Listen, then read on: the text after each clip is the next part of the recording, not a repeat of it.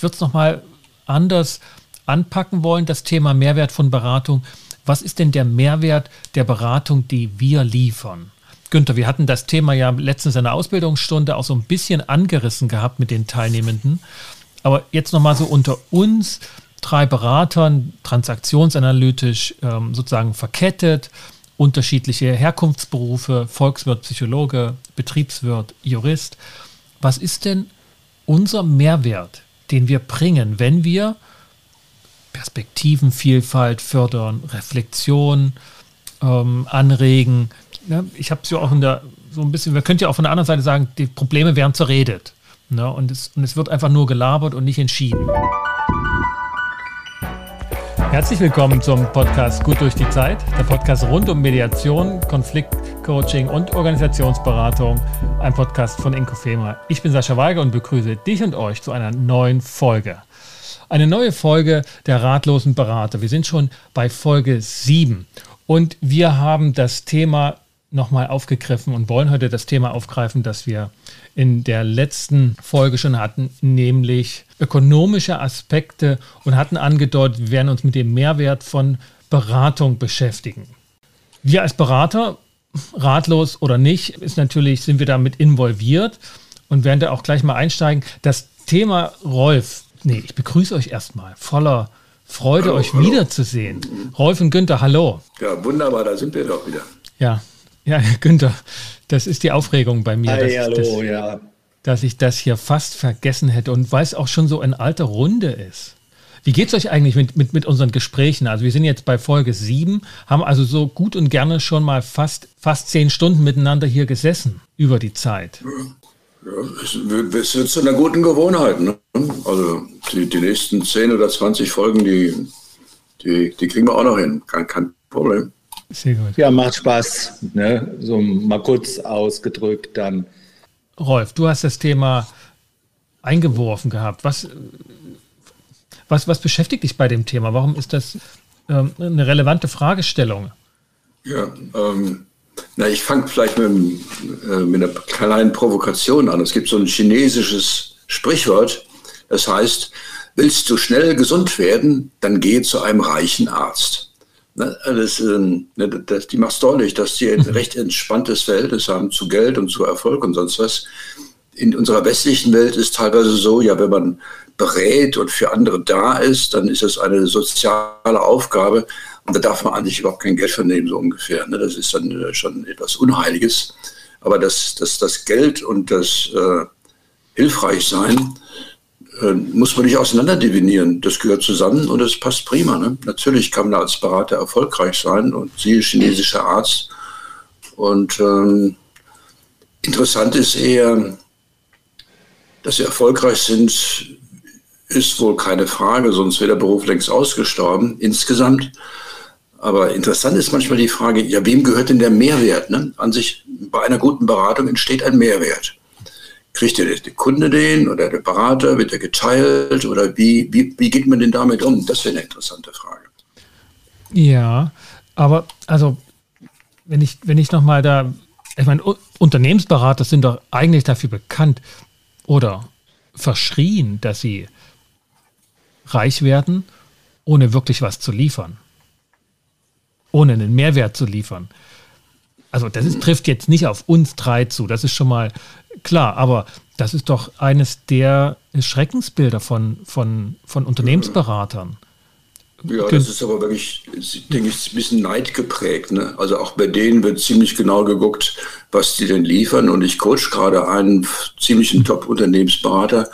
Da habe ich schon den Eindruck, der ist wirklich sein Geld wert. Mhm. Also das, das gibt es schon. Und wenn, wenn man denen das abspricht, und manchmal passt es sicherlich, dass es nicht so toll ist, was die machen. Äh, das das gibt es halt überall auch. Ne? Mhm.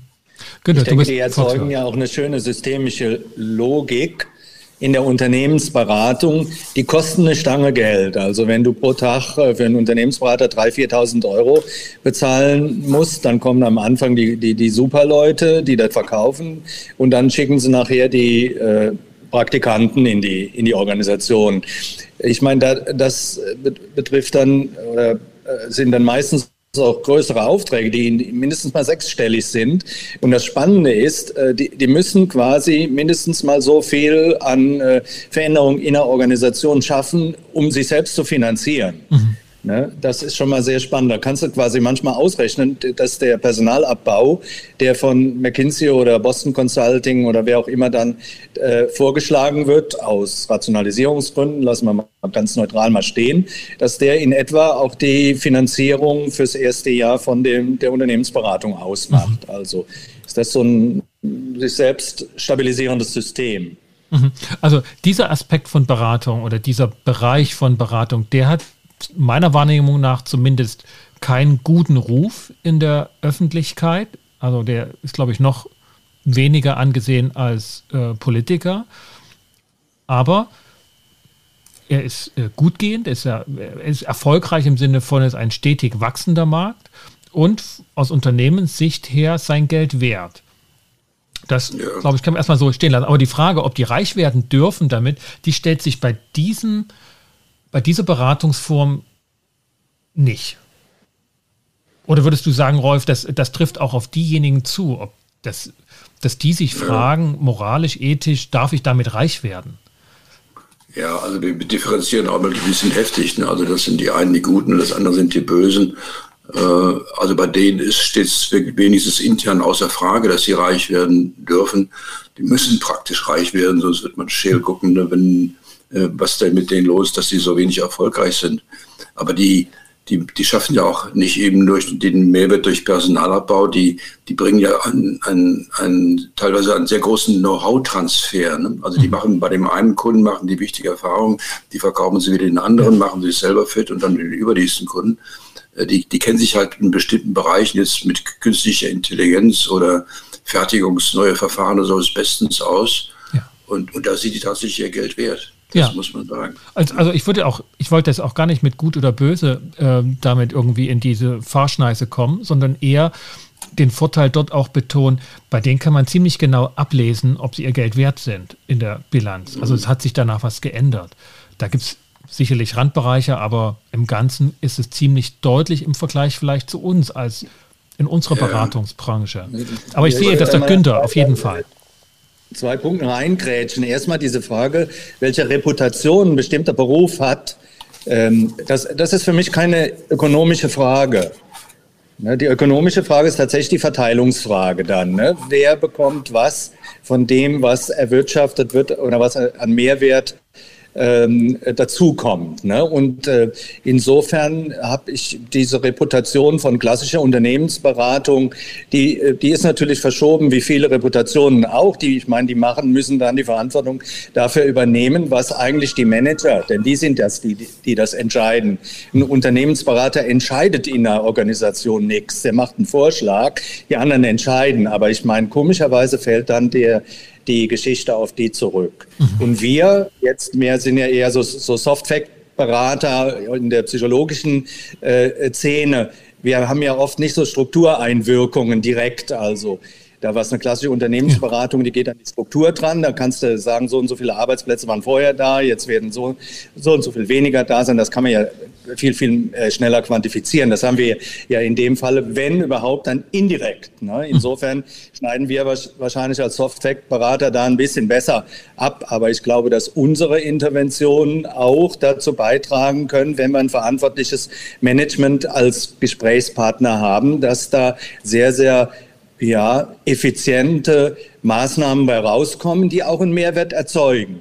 Mhm. Ja, und wir bekommen ja auch was davon. Ich würde dann gleich auch noch mal gerne diese Frage diskutieren an der Stelle, denn das, was wir als Unternehmensberater leisten, es gibt auch andere Berufsgruppen, die ganz was Ähnliches leisten, äh, werden äh, erzeugen aber offensichtlich nicht so einen Mehrwert und bekommen deshalb auch weniger Entlohnung dafür. Wir kommen jetzt drauf zu sprechen. Ich will ganz kurz wäret ihr einverstanden, wenn wir sagen, das eine sind sozusagen die Fachberater, Unternehmensberater als Fachberater, die ähm, Wissenstransfer auch so in, in Hard Facts ähm, äh, mit sich bringen und, und uns so, du hast es mit Soft Skills benannt, also so Prozessberater, die den äh, die den Lösungsfindungsprozess begleiten, äh, kritisch, hinterfragend, reflektierend, reflexionsanregend. Ist das eine passende Form oder gibt es mittlerweile Überschneidungen? Das kann man gar nicht mehr so voneinander trennen. Wie, wie ich glaube, dass das nicht mehr gilt. Das war früher mal so.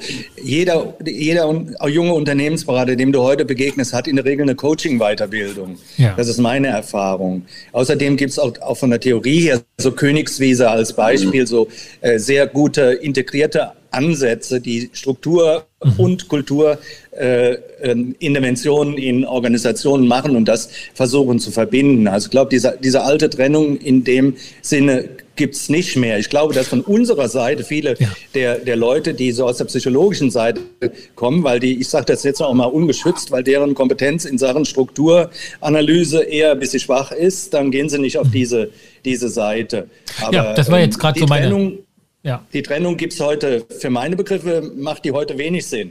Also mhm. da würdest du auch zustimmen, Rolf, dass, also und wer auch jetzt, würde ich auch so sehen, dass sich die klassischen Unternehmensberater, die früher nach Zahlen, Daten, Fakten aus der Excel-Tabelle gearbeitet haben, heute zumindest ähm, von den Fragestellungen und Herangehensweisen, die in der Coaching-Ausbildung, in der System, systemischen Beratungsausbildung kommen, dass die das schon aufgenommen haben, während klassischerweise aus der psychologischen Beratungsecke, therapeutischen Beratungsecke herkommend, keineswegs wirtschaftliche Kenntnisse, juristische Kenntnisse, äh, Strukturkenntnisse so aufgenommen wurden im gleichen Maße.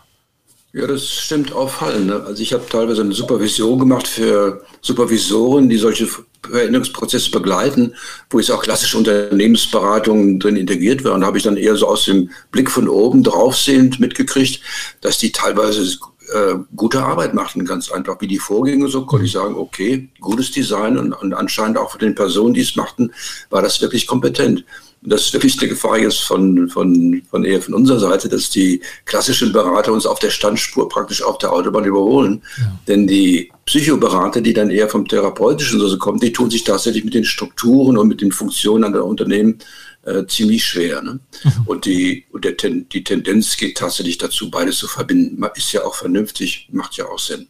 Ja, also ich meine, das ist ja ein Punkt, weshalb wir das Thema so anpacken und erstmal hier auch unter uns so besprechen, ne? dass wir da äh, nicht zu früh damit ähm, in die Öffentlichkeit gehen. Günther, Günther wir kommen, wir, wir, wir kommen äh, zu deinem Punkt. Äh, du wolltest das vertiefen. Ja, ich, ich denke, das, was wir, äh, was eine klassische Unternehmensberatung macht, was wir vielleicht als mit der, mit der, mit der großen Überschrift als Coaches machen, wobei ich Coaching jetzt nicht nur für die Einzelpersonen, sondern auch für Teams und Organisationen bewegt mich jetzt mal in der Definition des Deutschen Bundesverbandes Coaching, der Coaching sehr breit definiert, äh, nehme und bis hin zum, Rolf, du hast es gesagt, bis hin zum Supervisor im sozialen Bereich. Ne? Und ich finde die Methodenkompetenz im Unterschied äh, äh zwischen dem, dem designierten Coach und dem Supervisor, der im sozialen Bereich arbeitet, überhaupt nicht unterschiedlich. Erfahre ich nicht unterschiedlich, aber die Entlohnung ist vollkommen anders. Das heißt, du, du, du fällst, wenn du in ein Unternehmen gehst und dort Beratung machst, dann fällst du quasi unter diesen, unter das Produktions Ziel. Ne? Also du erwirtschaftest etwas Zusätzliches, neues Know-how bringst du ein, dass die Leute was verändern können und das wird dann auch in ihrer Aktivität, in Zahlen und sowas sichtbar. Das wird offensichtlich vom Paradigma her in dem sozialen Bereich nicht angenommen. Wenn du Supervision im Krankenhaus machst oder wenn du Supervision im, fürs, fürs Jugendamt machst, dann hast du eher so eine Funktion, dass du da irgendwie so eine Kläranlage für schlechte Emotionen oder sowas bist. Und das, das scheint sich aber irgendwie ähm, scheint nicht berechnet zu werden. Ne? Da gibt's auch in der Regel nicht viel Haushalte für. Das hat auch damit zu tun, da investiert man nicht so. Das ist so ein bisschen da. Ne? Also das finde ich so interessant. Die gleiche, für meine vom fachlichen her die gleiche Dienstleistung wird, weil es unterschiedliche Markt, Märkte sind oder auch unterschiedliche Verwertungsparadigmen, wird sehr unterschiedlich entlohnt. Ja. Also, das kann man auch gut, eigentlich gut erklären. Ne? Also in der Industrie und so guckt man auf das Ergebnis und sagt, ist es das wert? Und dann ist man bereit, auch ein hohes, hohes Honorar zu zahlen. Im sozialen Bereich, da geht man davon aus, was hat das denn gekostet? Ne? Also wie, was hat er für eine Ausbildung oder so? Oder was ist ein angemessenes äh, Honorar für jemanden, der so lebt, so eher im Beamtendenken. Und das sind vollkommen neue Gesichtspunkte. Ne? Äh, mhm. Wobei auch im industriellen Bereich versucht ja jeder sowas wie eine Monopolstellung zu kriegen, wo er mehr Geld kriegen kann. Denn auch der, wenn ein Wettbewerb, wenn er denn funktioniert, senkt die Honorare bis auf Kostenniveau. Und erst wenn ich eine Monopolstellung habe, was Besonderes habe, weil ich, wenn ich wirklich knapp bin, kann ich mehr erreichen als dieses Kostenniveau. Aber in dem Industriesektor gelingt das durchaus häufiger als im Sozialbereich. Das ist richtig. Also ich meine, wie würde es denn ausschauen, wenn wir, wenn wir die Konsequenzen angucken, können wir bei der Unternehmensberatung äh, Günther, das ja ziemlich deutlich in der Bilanz sehen. Und dann könnte man sagen, die hohen Honorare für Coaches, ähm, sind ähm, eine Art Erfolgsbeteiligung. Nicht unmittelbar, aber ja, wenn ich jetzt sozusagen eine Firma, die so und so viel Millionen Umsatz macht, wenn ich da an oberer Stelle wirksam berate, ähm, dann wäre jetzt ein 35 Euro pro Stunde Entlohnung nicht angemessen. Also es wird sich an dem Erfolg orientiert. In der Jugendhilfe, in der sozialen ähm, Arbeit, naja, da kommt ja die Arbeit zustande, weil ja schon sozusagen das Kind in den Brunnen gefallen ist. Bei den wenigen präventiven Maßnahmen, ähm, was, was, wäre, was wäre der, wie will man den Erfolg messen oder wie will man ja. dort Erfolgsbeteiligungen es ist schwierig, ne? Es ist eine, ja. ist eine ethische ja, Fragestellung, einfach zu sagen, man muss es entsprechend hoch entlohnen. Oder hast du eine Idee, ja. Günther? Aber, oder Rolf? Äh, ja, also das, das ist ein Thema, das, das regt mich dann wirklich noch auf. Ne? Also ich habe ein Beispiel über supervisionsmäßig, da wurde in einem Bereich Frühberatung, also Säuglinge und Kleinkinder, eingestellt, weil die kein Geld hatten, weil die Miete zu teuer geworden waren vom Büro. Aber die Investition in äh, wirklich Hilfe bei Kleinkindern, dass sie auf die Reihe kommen und dass den Familien geholfen wird, äh, das kann man jetzt nicht davon sehen, was, ein Sozialberater kostet oder was die Miete kostet. Das ist eine Investition, die ist bestimmt genauso rentabel im sehr hohen Zinsbereich, würde ich sagen, als jetzt irgendeine Investition in Industrie. Aber dass man dort im Sozialbereich nicht wirklich auf den auch pekuniären Effekt von solchen Beratungen guckt, das ist eher eine Schande. Ne? Das ist einfach dumm. Das hat aber nichts damit zu tun, dass es halt da so ist. Ne? Mhm. Genau. Ja, ich stimme dazu. Ich finde es auch, aber es, ist natürlich erklärbar. Es ist ja ähnlich der Dynamik, die wir heute mit den Pflegekräften erleben. Die ganze Diskussion, Pflegekräften, Intensivpfleger wird äh, recht schlecht bezahlt im Vergleich zu äh, anderen Professionen, wo man vergleichbares Know-how haben müsste. Ähm, insofern, das ist eine interessante Fragestellung. Ich glaube, dass wir da auch was ändern müssen in der Gesellschaft. Vielleicht auch tatsächlich diese ökonomische Funktion da auch aus beraterischer Sicht mehr in den Vordergrund stellen. Mhm, ich genau. will gerade noch eine kleine Anekdote aber, mal aber erzählen. Ist das, ein, Markt, mit, ist das ein ja, Marktversagen? Ich kann auch warten. Also die Frage, Bitte? ist das ein Marktversagen? Wenn wir schon ökonomisch rangehen, ist das ein Marktversagen, dass das nicht greift, dass die Löhne dort oder die, die Honorare nicht entsprechend gefordert werden können und oder bezahlt werden würden? Ja, das, das, das, ist eine Frage, haben wir da überhaupt einen Markt? Ne? Ich denke eher, dass, äh, da muss man erstmal einen Markt haben, der versagen kann. Das ist ja noch viel schlimmer. Ja, Beratungsangebote? Es gibt wenig Märkte. Also es, es gibt, äh, die Marktwirtschaft wird total überschätzt. Es gibt aus meiner Sicht als Volkswirt wenig Märkte, die dieser marktwirtschaftlichen Idealvorstellung entsprechen. Rolf hat es ja eben schon mal gesagt, jedes Unternehmen versucht, eine Monopolstellung einzunehmen. Also das Gegenteil von Markt. Unternehmen sind überhaupt nicht an Marktwirtschaft interessiert, betriebswirtschaftlich.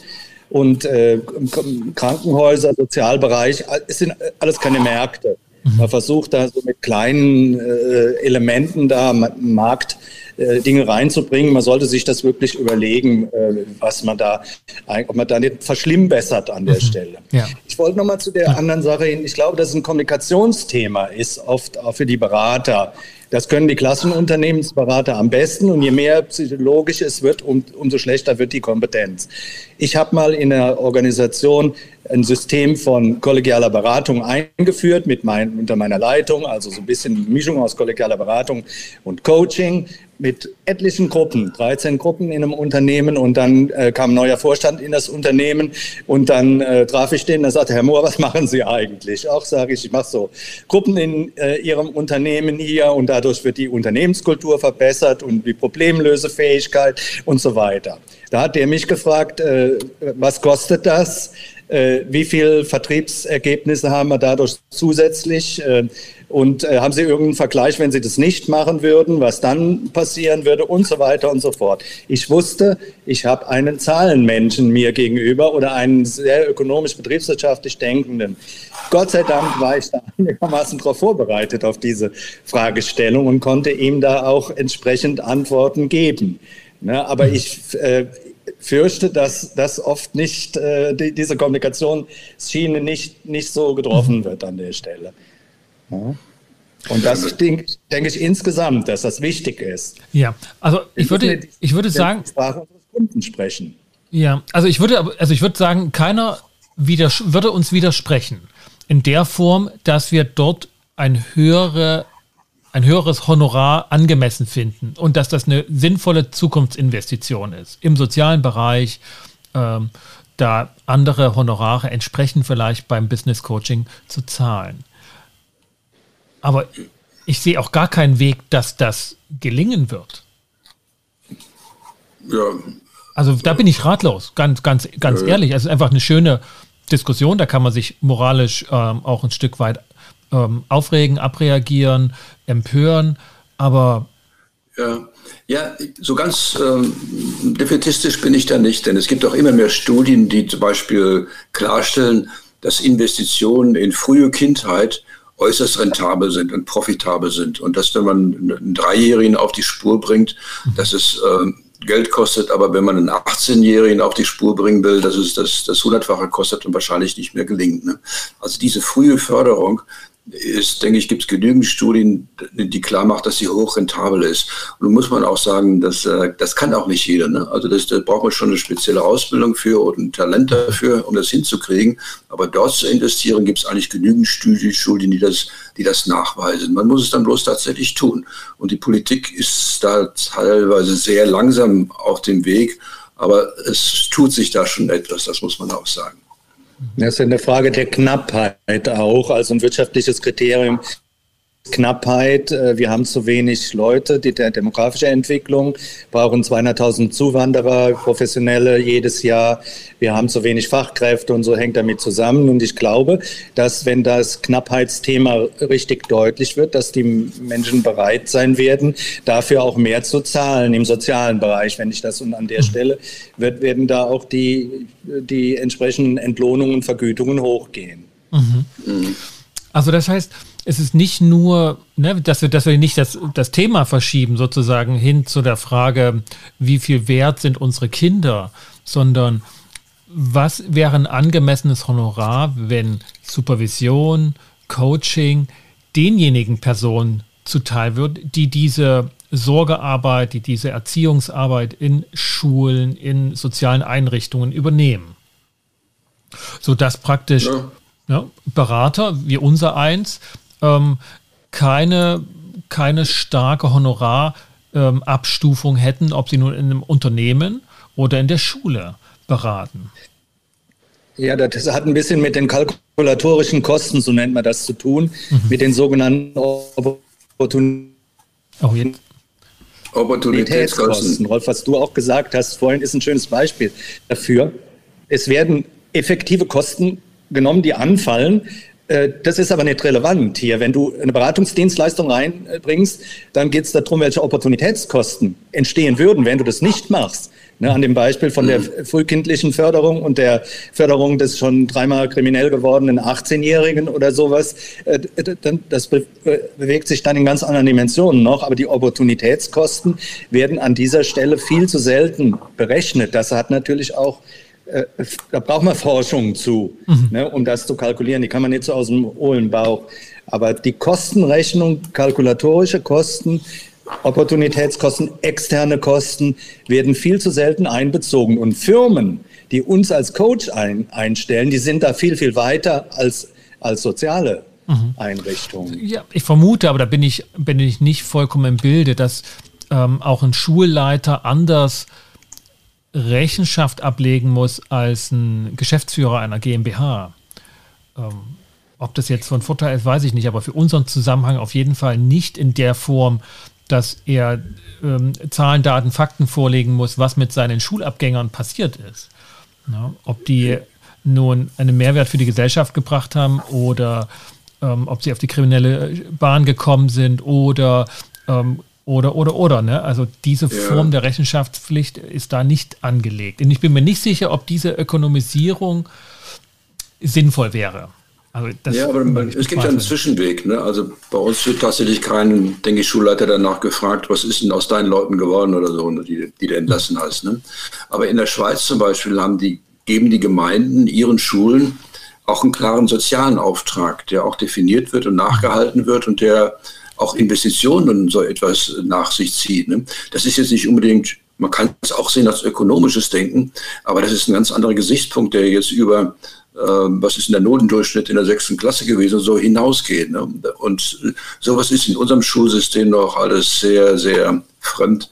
Und selbst ein sehr, sagen wir, moderner oder professioneller Schulleiter, der sowas im Blick hat, der tut sich schwer, sowas auf die Wege zu bringen. Inzwischen gibt es Gelder dafür und auch Möglichkeiten, aber manchmal sind dann auch die Kolleginnen sehr schwer auf den Weg zu bringen. Aber es, es bewegt sich was, aber im deutschen Schulsystem sehr langsam, das muss man leider sagen. Ich möchte nochmal das mit der Ökonomisierung aufgreifen. Das ist ja eine Killerphrase. Da verwehr, verwahre ich mich so ein bisschen gegen Ökonomisierung, hat einen ganz schlechten Ruf, weil da geht es darum, dass du Krankenhäuser kommerzialisierst oder sowas. Ich meine mit Ökonomisierung, dass die tatsächlichen Kosten oder die Folgen von Dingen in der Gesellschaft, die man nicht betrachtet, die sogenannten externen Kosten, das kannst du für die Umwelt, das kannst du für soziale Fragen und sowas sehen. Die Ungleichverteilung der Vermögen oder sowas hat auch in der Gesellschaft riesige Folgeschäden. Mhm. Ne? Und das sind Kosten, die entstehen, die natürlich insofern nicht berechnet werden. Die entstehen in späteren Generationen oder außerhalb des jetzigen Gesichtskreises. Und an der Stelle ich greife das gern mal auf. Sascha, bin ich mhm. total für Ökonomisierung, mhm. dass nämlich endlich mal diese Kosten einbezogen werden in die Berechnung. Das heißt, wenn ich das richtig verstehe, ähm, und da bin ich auch ganz bei dir, mehr Zahlen, mehr Daten, mehr Fakten darüber, was geschieht. Also welche Kosten kommen tatsächlich zustande. Und wir erleben das in der Wirtschaft, dass auch Nachhaltigkeitsaspekte in die Bilanzen einbezogen werden. Wir erleben das im Recht. Ne, das äh, Bundesverfassungsgericht hat ja auch die Grundrechte dahingehend erweitert, dass zukünftige Generationen, die den Preis bisher gezahlt haben, ihre Rechte heute schon wahrgenommen bekommen durch entsprechende Vereine. Und wir wären auch in der, in der sozialen, gesellschaftlichen Sphäre sicherlich noch ähm, besser in der Lage, Entscheidungen zu treffen, wenn wir Folgekosten, wenn wir Zahlen und Datenmaterial dazu hätten. Eben ja, zum Beispiel auch, und das geschieht ja auch zwischenzeilig zwischen den Menschen, welche Schule ist gut, wo würde ich mein Kind hinbringen, ne, ist, hat die einen guten Ruf, so, das sind alles so wabbernde Gerüchte und Anekdoten, aber man könnte das sicherlich auch ähm, mit, mit besseren Zahlen und, und Daten unterlegen. Die haben sicherlich auch Nachfolgen, also, also ähm, ähm, noch negative Folgen, aber der Vorteil ist erstmal schon offensichtlich, mit mehr Daten kann man bessere Entscheidungen treffen. Genau, ne? Die, die gibt's. Die gibt's. Die gibt's, die Daten. Mhm. Einmal im Jahr, im Ende September, den Resilienzkongress besuchen äh, von der Leibniz-Gesellschaft in Mainz. Da gibt's nur Untersuchungen, nicht nur, aber einen großen Teil Untersuchungen in der Richtung, wie Rolf das auch beschrieben hat. Also was für Einfluss hat es, wenn du früh Leute förderst und so weiter und so fort? Was für Einfluss hat äh, auch bei, äh, bei Jugendlichen eine Förderung und, und, und. Da gibt es un, aber ich meine, das Ganze ist natürlich noch, hat eine andere Dimension, eine politische. Wir transferieren Geld aus dem privaten in den öffentlichen Sektor. Anders geht es nicht. Mhm. Ne, wir beide haben uns ja lange darüber unterhalten, äh, Sascha, über den Sussmann, was er für eine Vorstellung von Arbeit hat, dass in der Jäger- und Sammlerkultur mhm. nur 15 Stunden in der Woche gearbeitet wird. Für die, für, die, für die Subsistenz machen wir heute auch 15 Stunden für die Subsistenz, 15 Stunden arbeiten wir aber auch, wenn den von den 40 Stunden für Soziales, für Rentenversicherung, Krankenversicherung, für Steuern, damit das Ganze funktioniert und dann noch vielleicht noch mal zehn Stunden für die für die Selbstanerkennung oder so. Also kommt das schon hin. Aber die Gesellschaft ist heute anders und du, dann kann man sowas kann man nicht mit einer schwarzen Null oder einer schwäbischen, einem schwäbischen Hausfrauendenken machen, um das mal so deutlich äh, zu sagen, was da gerne mikroökonomische äh, ähm, äh, Prozesse auf die, auf die Makroebene. Ich glaube, das hat man in anderen äh, ähm, Podcasts ja auch schon mal. Das wird so gerne übertragen, das sollte man aber nicht tun. Ja, ja. Mhm. Also wir sind ja nicht sehr. Das ist eine Frage der, der Kostenrechnung. Mhm. Wenn die Kostenrechnung in der Industrie falsch ist, das ist sie falsch, weil eben Umweltschäden gar nicht richtig reingerechnet werden. Und im Sozialbereich ist die Kostenrechnung auch falsch, weil eben jetzt diese Folgekosten, Opportunitätskosten nicht drin sind. Ja, dann, dann, ähm, dann muss man nicht vom Markt reden. Ne? Da kommen mhm. falsche Ergebnisse raus. Also ich will noch, ich will noch ein anderes Thema mit euch ansprechen, also zu diesem Aspekt, aber wir sind ja jetzt, wenn ich das so nochmal Revue passieren lasse von der, von der Frage äh, Mehrwert von Beratung über das Thema erfolgreich, welche Folgen sind mit einzurechnen zu einer, zu einer äh, Differenz zwischen sozialen Bereichen und Unternehmensbereichen gekommen und haben das so ein bisschen ausgefaltet. Ich würde es nochmal anders anpacken wollen, das Thema Mehrwert von Beratung was ist denn der Mehrwert der Beratung, die wir liefern? Günther, wir hatten das Thema ja letztens in der Ausbildungsstunde auch so ein bisschen angerissen gehabt mit den Teilnehmenden. Aber jetzt nochmal so unter uns drei Beratern, transaktionsanalytisch ähm, sozusagen verkettet, unterschiedliche Herkunftsberufe, Volkswirt, Psychologe, Betriebswirt, Jurist. Was ist denn unser Mehrwert, den wir bringen, wenn wir Perspektivenvielfalt fördern, Reflexion ähm, anregen. Ja, ich habe es ja auch in der, so ein bisschen, man könnte ja auch von der anderen Seite sagen, die Probleme werden zerredet. Ne? Und, es, und es wird einfach nur gelabert und nicht entschieden. So. Ja. Wie würde man also, Mehrwert feststellen?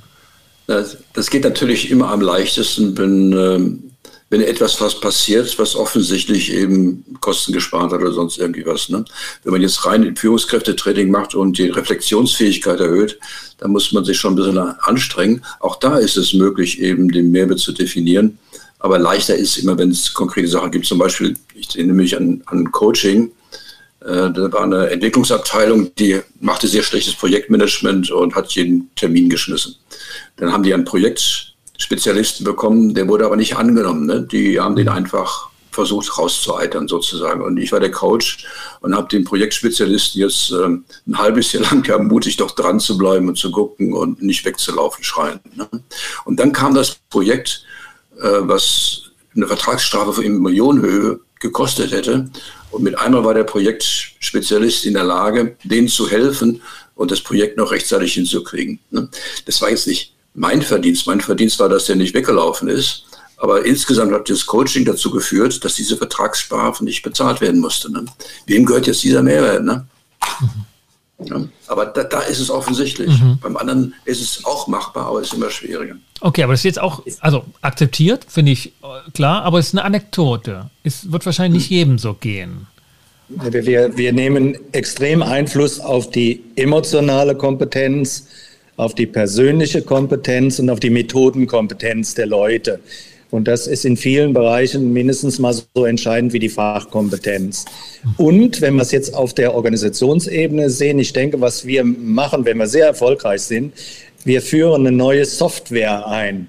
Nicht so eine Software auf dem Computer, sondern Software, wie gehen wir miteinander um, welche Kultur oder sowas haben wir miteinander. Und das ist ein Rieseneffizienzbringer. Da kann man Unternehmen schon deutlich äh, voneinander unterscheiden, welche ähm, ja in Anführungszeichen Software sie da benutzen und haben. Und äh, ich denke, dass wir insofern, wenn man uns mal mit äh, SAP vergleicht an der Stelle, dass wir eine ganze Menge an, äh, ja, die lassen sich auch gut bezahlen und ich glaube, dass unsere Art von Soft Software auch einen hohen Wert hat. An der Stelle. Mhm. Also ich gehe ich geh nochmal in die Gegenposition. Ich, also ihr wisst ja, ich bin ja, ich bin ja auf eurer Seite. Ne? Aber ich gehe mal in die Gegenposition. Ach so, ne, okay, okay, aber gut. gut, lassen wir das noch offen, die Frage. Ähm, wir, wir coachen ja nicht alle Teilnehmer einer Organisation, sondern immer nur einen. Ich würde ja das Bild eher sagen, wir injizieren oder, oder sind eher so wie ein kleiner Virus, das an einer Stelle reinkommt und mit jemandem reden darf und sind gar nicht für alle sozusagen zuständig, wie das bei einer Software der Fall ist. Nee, das, das, das geht ja auch ganz anders. Also ich denke, äh, häufig gibt es ja so Programme, habe ich früher viel gemacht, wo einfach sagen wir so eine Verbesserungslawine durch ein Unternehmen geht. Also eher so basisdemokratisch, was können wir denn ja besser machen, was kann ja besser funktionieren. Und das sind dann viele Projekte, wo man schon auch berechnen kann, was haben die denn gebracht. Aber das Schöne ist, nach so einem Programm ist mir mehrmals passiert, was ich mit, mit vielen Leuten, die jetzt äh, basisdemokratisch, mit projektmäßig und so jetzt versuchen, ihre Arbeit besser zu gestalten, dass sie effektiver wird, dass sie hinterher sagen, wir haben eine Menge erreicht, was wir jetzt rechnen können. Aber eigentlich, wenn wir recht bedenken, der wirkliche Erfolg dieser ganzen Arbeit war, wir wissen jetzt, wie wir miteinander kommunizieren können, wir wissen, wie wir Teams bilden, wie wir, wie wir Projekte angehen. Das war eigentlich ganz viel wichtiger als diese zahlenmäßigen Erfolge von diesen kleinen Projekten, die da durchgeführt werden. Ne? Das, das sind praktisch zwei Fliegen mit einer Klappe. Und wenn man solche Prozesse durchführt, das ist eigentlich das Ideal aus meiner Sicht. Ja, mathematisch ausgedrückt muss man da eine Rechnung aufmachen, Person mal Rolle. Also wenn es wirklich das Coaching so ist, wie du es beschrieben hast, äh, äh, Sascha, dass es nur eine Person, dann muss die rollenmäßig sehr, sehr hoch angesiedelt sein, was einen hohen Rollenfaktor ergibt.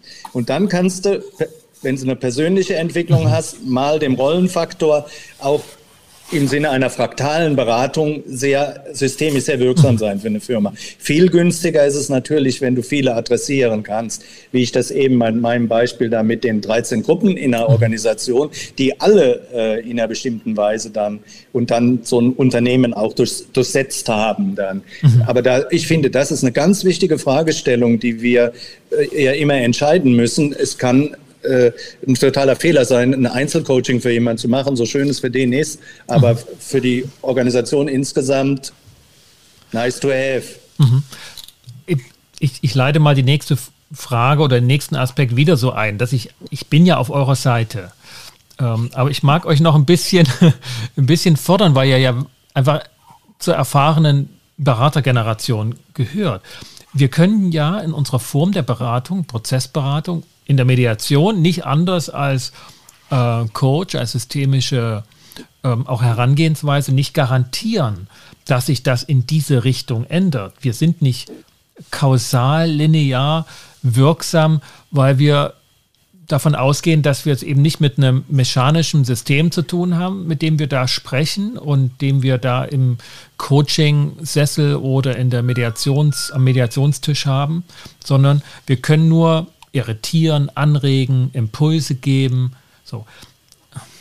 Also das, was Mehrwert dann auch oder wie der Mehrwert konkret ausschaut, das können wir ja, das bringen wir ja nicht, sondern wir können das auf dem Mediationstisch. Das hört sich an wie Operations. Äh, am, ja, am Mediationstisch, okay. genau. Ne, so kommen wir mit unserem runden und mit unserem ähm, Tischschemel dahin. Also, ja, natürlich gibt es keine Garantie, aber für Managemententscheidungen gibt es das im Prinzip erstmal auch nicht. Ja. Ne, ich weiß nicht, äh, Stimmt, die Statistik ja. ist, wie viele Projekte äh, in Organisationen tatsächlich erfolgreich sind. Also da, da bewegst du dich in, in Bereichen von 20 Prozent rum. Ne? Mhm. Also ich will jetzt nicht die berühmten stimmt. Großprojekte ja, erzählen oder so. Aber natürlich immer, wenn du mit Menschen zu tun hast, systemische Prozesse hast, hast du äh, eine, einen Drift und du kannst nicht von, die hätten das gerne. Managementlogik ist oft, wir kommen von, von A nach B und sag du uns Berater, wie wir nach, genau nach B kommen. Mhm. Und dann musst du erst mal sagen, das ist so genau äh, erfahrungsgemäß ja, ja nicht. Ne? Was ist schon Vielleicht ein B? B ne? oder, ja. ja. Genau, was ist schon ein B? Aber das, das geht manchmal schon von wegen, ähm, also ich habe eine Unternehmensberatung beraten, die hat in einem groß, sehr großen Krankenhaus, haben die sich darauf eingelassen, Prozesse zu verbessern auf Erfolgsbasis, wirklich mit Erfolgsgarantie und Honorar danach. Und ich hatte gesagt, seid ihr bescheuert? Sowas macht man doch nicht. Könnt ihr denn sowas garantieren? Auch Sachen, die, diese Krankenhäuser sind alle so schlecht organisiert, das ist ein leichtes, da 20 Prozent die Prozesse einfach zu verbessern, da haben wir es schon drin. Ne? Das hat mich dann doch etwas erschrocken, diese Aussage. Aber das gibt es ja dann auch. Ne? Oh, wow, okay.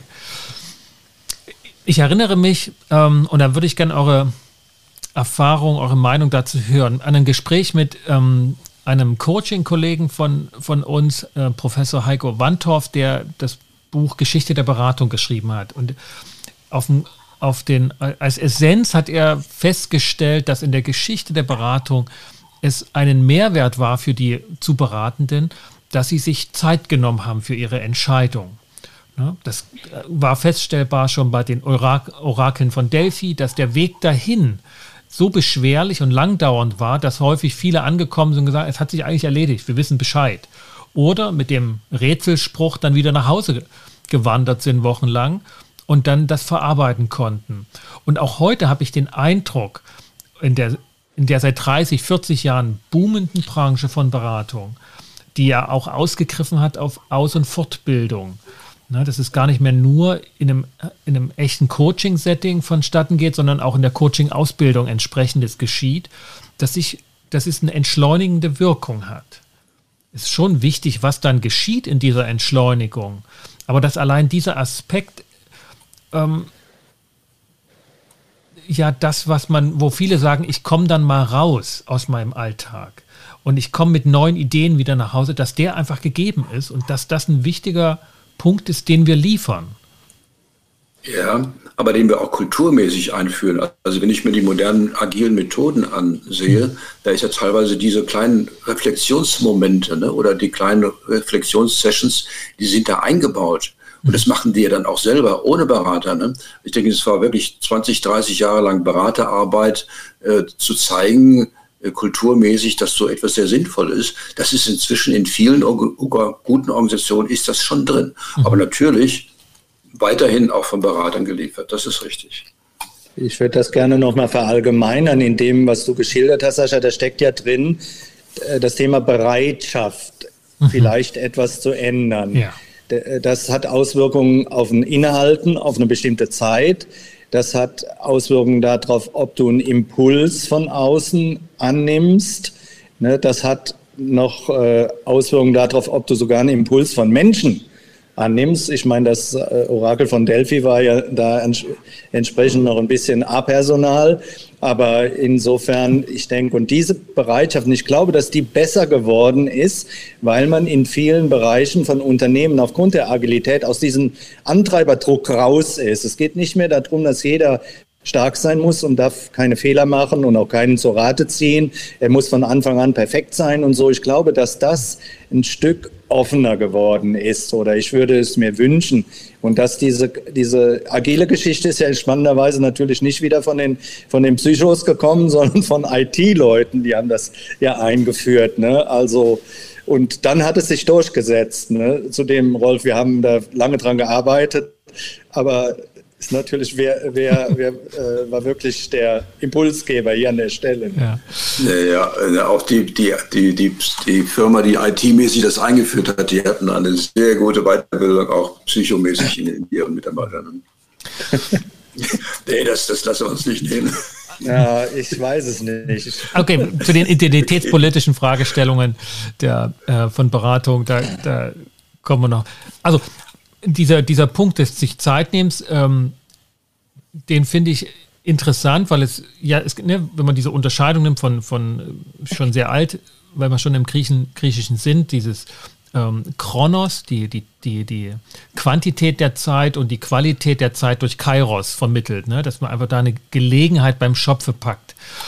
Und dass das, wenn man zum Coaching geht und auch wirklich physisch sich bewegt oder ne, durch, durch Deutschland oder die halbe Welt dann reist, um letztlich da die Beratung in Anspruch zu nehmen oder in Form der Ausbildung und Fortbildung, dass da wirklich diese Bereitschaft entsteht, das dann auch aufzunehmen und sich dem zu widmen.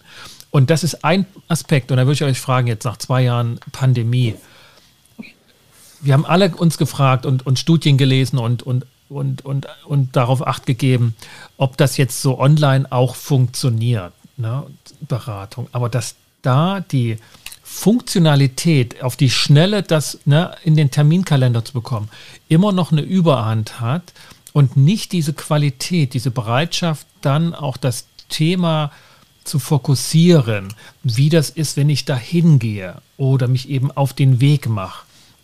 Dass das vielleicht ein Aspekt ist, ähm, den man nicht digitalisieren kann und in die digitale Beratung bekommt. dass vieles machbar ist funktional, aber wenn es um grundlegende Dinge geht, es schon sinnvoll ist, sich vor die Haustür zu begeben, in den Zug oder ins Auto zu steigen und dann den Weg nach Stuttgart oder Hofheim oder Leipzig oder sonst wohin auf sich zu nehmen. Würdet ihr hm. dem was abgewinnen? Ja, du hast recht. Das ist ein, äh, in vielen Fällen ist das ein wichtiger Impuls, dass man auf der Hinfahrt sich überlegt, was ist denn überhaupt meine Frage? Und auf der Rückfahrt überlegt, ja, was, wie mache ich das jetzt in meinem Leben? Was habe ich denn jetzt eigentlich mitgenommen? Ne? Aber also, ich, will, ich will das nicht zu sehr gegeneinander ausspielen. Online ist manchmal sehr aktueller dann auch und da äh, sind auch gute Impulse möglich.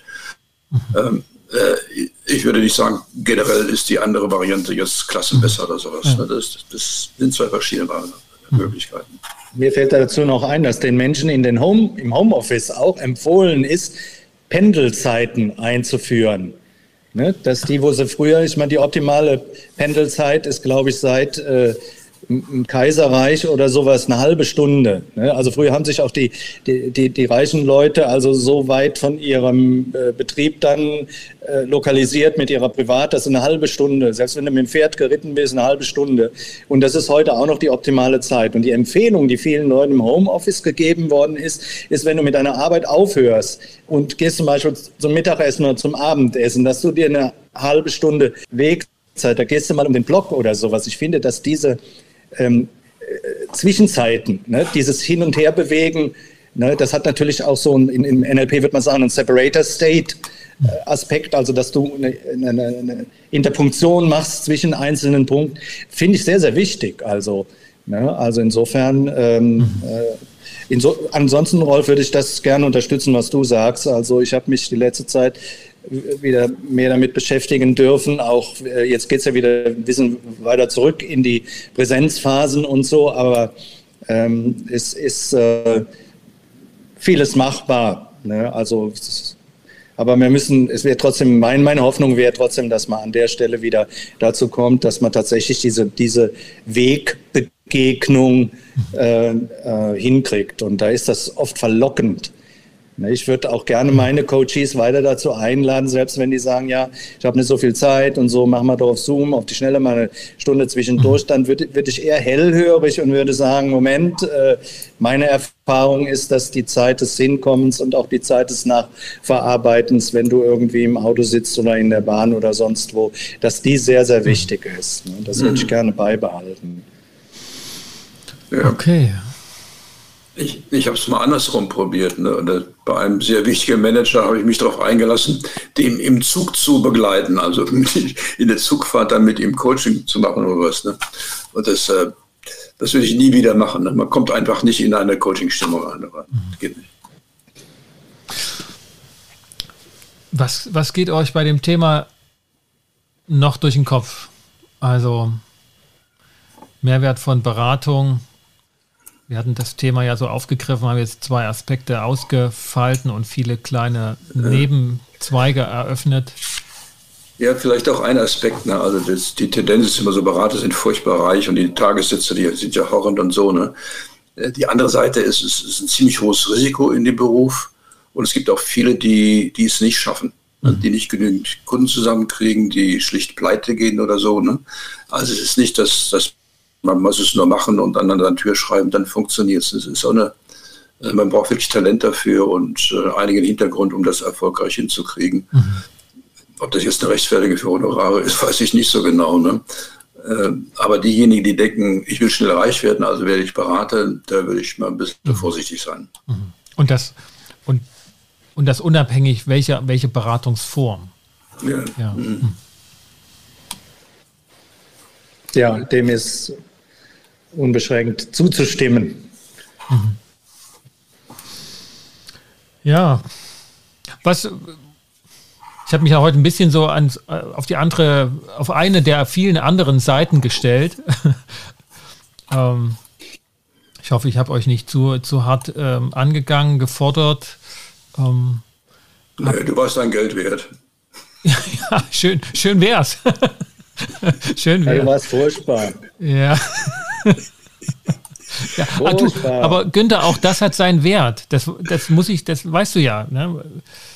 Auch in dem Furchtbar steckt. Äh, Bar drin, keine Ahnung. Ja, ja. ja. Das Enfant terrible wird besser bezahlt als der äh, Komödienschauspieler oder der Heimatschauspieler. Oh. Vielleicht ist das bei uns ja. beim Coach auch so. Okay, das heißt, mal lieber die Zügel schießen lassen und, und nicht nach äh, Lehrbuch, nicht nach Schema F, nicht nach äh, angelernter Haltung zu coachen. Ist das das Plädoyer oder die Erfahrung oder, oder, oder die, die Sorge? Ja, wir sind ja outgesourcete Dienstleister in der Regel für Organisationen, muss man ja auch sehen. Es hat ja auch seinen Sinn. Ich habe ja selber lange als Interner gearbeitet, hatte aber sehr günstige Bedingungen von Diskretion oder sowas her.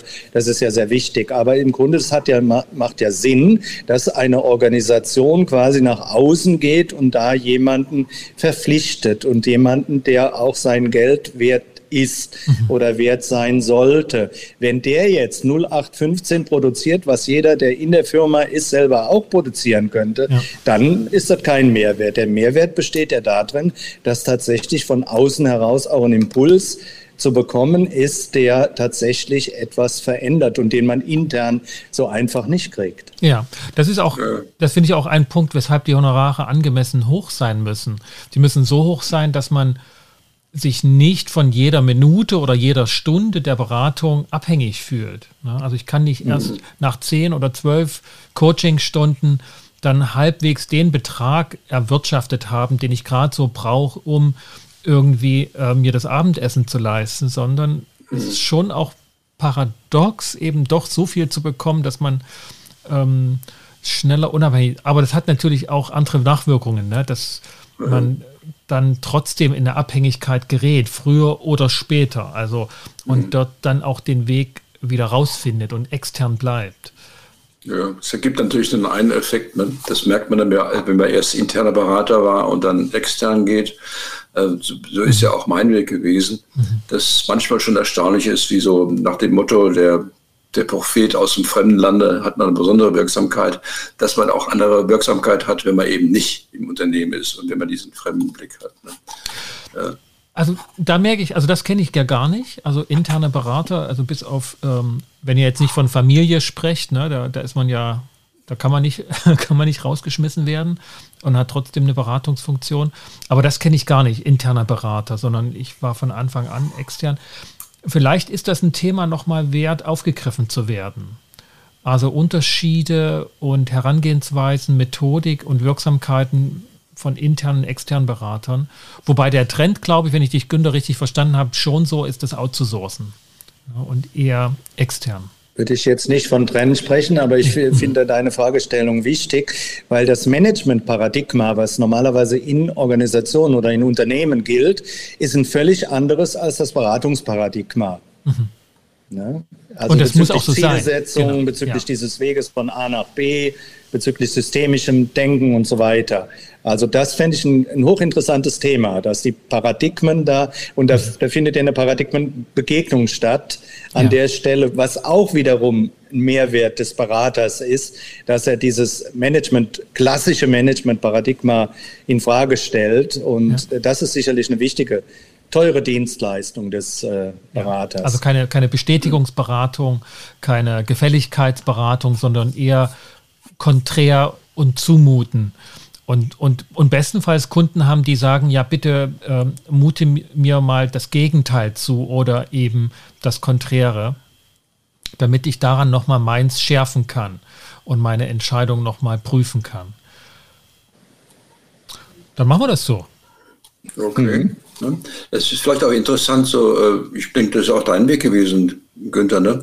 Also als interner Manager für Beratung und als Berater äh, muss man ja beide Aspekte hintereinander kriegen und das ist gar nicht so einfach. Mhm. Und, und mein Respekt, äh, wenn man das so einigermaßen hinkriegt und die, die Position, die man als Interner dann sich erwerben kann, äh, die ist ja auch sehr unterschiedlich. Kommt ja auf die Kultur an, aber da, das kann, da kann man einiges tun, dass man da eine gute Position bekommt. Und das ist eine sehr interessante Schnittstelle dabei. Ne? Mhm. Genau. Vielen Dank, ihr beiden. Vielen Dank, Rolf. Vielen Dank, Günther. Das war hochlehrreiches Gespräch für mich. Und ich freue mich auf das nächste, weil ich da auch nochmal von interner Beratung was höre, von dem ich bisher noch frei bin. Das, das kenne ich bisher gar nicht in der Form. Gut. Okay. Dann freuen wir uns aufs nächste Mal. Ja, Alles klar. Schön. Vielen Dank für alle, die bis hierhin zugehört haben. ja, ja, und auch hier, dass ihr dabei geblieben seid und trotz, trotz meines äh, Nachhakens und Zufassens. Ja. Und was haben die jetzt ganz kostenlos für tolle Impulse gekriegt, ne? Okay. Ja, schreibt uns die. Schreibt uns das, ähm, damit wir wissen, was es bei euch angerichtet hat. Soweit. Kommt gut durch die Zeit, ihr beiden. Ciao. Ebenfalls. Tschüss. Das war unsere siebte Folge der ratlosen Berater zum Thema Mehrwert von Beratung. Und wir haben uns zwei großen Fragestellungen letztlich genähert. Einmal, wieso ist der Mehrwert zwischen einer Beratung von Unternehmen und einer Beratung von sozialen Einrichtungen und im Sozialwesen so völlig unterschiedlich gewichtet und gewertet, ähm, vor allen Dingen am Indiz der Honorare für die Beratung. Und zum anderen haben wir nochmal aufgegriffen, was ist denn der Mehrwert für die zu Beratenden und damit auch das Gegenstück, die Gegenleistung zur, zum Beratungshonorar. Ich hoffe, es hat dir und euch äh, wieder gefallen, uns dreien ähm, zu lauschen, wie wir uns über derartige Fragen der Beratung unterhalten und würden uns wünschen, wenn Sie die Gelegenheit nutzen, uns Feedback zu geben, Fragen, Anregungen, Kommentare, Kritik und harte Gegensätze mitzuteilen, sodass wir das aufgreifen können und wissen, was euch durch den Kopf geht. Für den Moment bedanken wir uns bei euch und wünschen euch das Beste, gutes Gelingen, bleibt gesund, bis zum nächsten Mal. Kommt gut durch die Zeit. Ich bin Sascha Weigel euer Host von Inkofema, dem Institut für Konflikt- und Verhandlungsmanagement in Leipzig und Partner für professionelle Mediation und Coaching-Ausbildungen, der diesen Podcast hier hostet.